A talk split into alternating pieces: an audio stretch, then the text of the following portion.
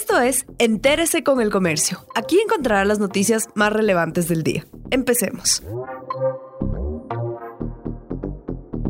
A continuación, los temas más destacados en el comercio este jueves 10 de septiembre.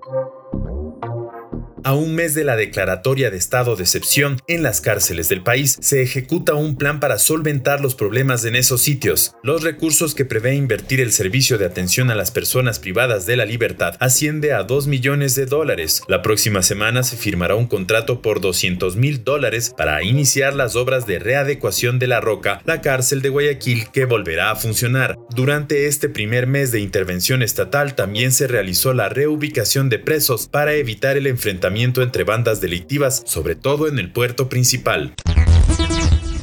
Inversiones privadas en 2020 alcanzan los 400 millones de dólares. Ampliación de plantas de producción, modernización de fábricas y construcción de espacios hoteleros son parte de las obras a las que se destinarán las inversiones comprometidas en este año y que se beneficiarán de los incentivos de la Ley de Fomento Productivo. El Ministerio de la Producción aprobó 28 contratos de seis sectores. Manufactura concentra el 54% de los compromisos. El sector empresarial afirma que se debe trabajar en una agenda de competitividad para hacer que el país sea atractivo para inversionistas.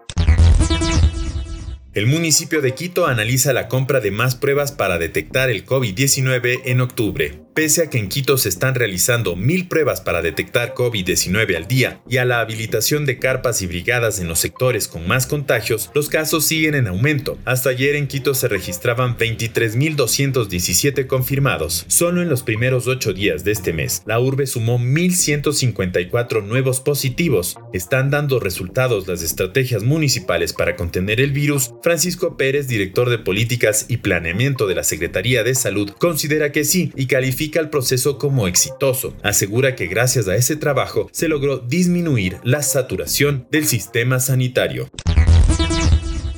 Guayaquil busca abaratar el costo de las viviendas. El sector de la construcción registró en el mes de agosto una reactivación del orden del 85% con respecto a los niveles de facturación y consumo de materiales de enero del 2020, antes de que la pandemia del COVID-19 llegara a la ciudad. La Cámara de la Construcción de Guayaquil prevé evaluar este mes si el crecimiento es sostenido u obedece a un auge temporal, a un represamiento de la demanda producto de la reactivación tras la paralización a la que el sector se obligado entre los meses de marzo y mayo.